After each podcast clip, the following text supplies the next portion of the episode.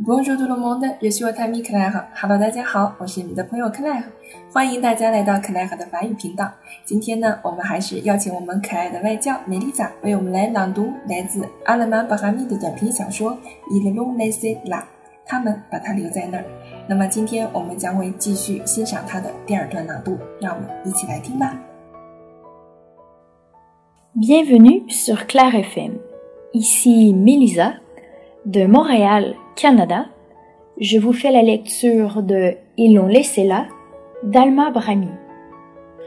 Le robinet goutte, la pluie sur les vitres, à moins que ce ne soit les tables roulantes qui crissent sur le sol brillant.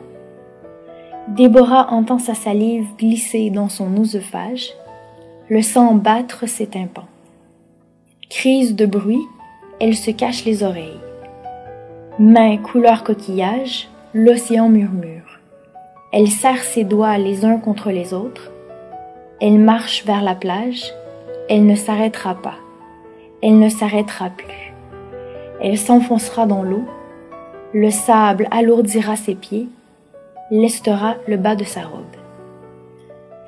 Poids de scaphandre, pesanteur de cuivre.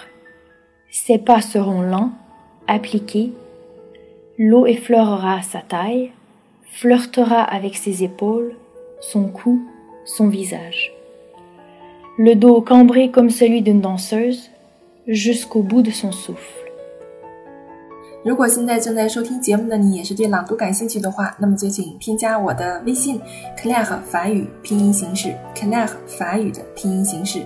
那么你标注参加朗读，我就会把你拉到我们的朗读群当中。另外，请大家来添加我们的公众号 Claire 和横线法语的拼音形式来获得所有的文本部分。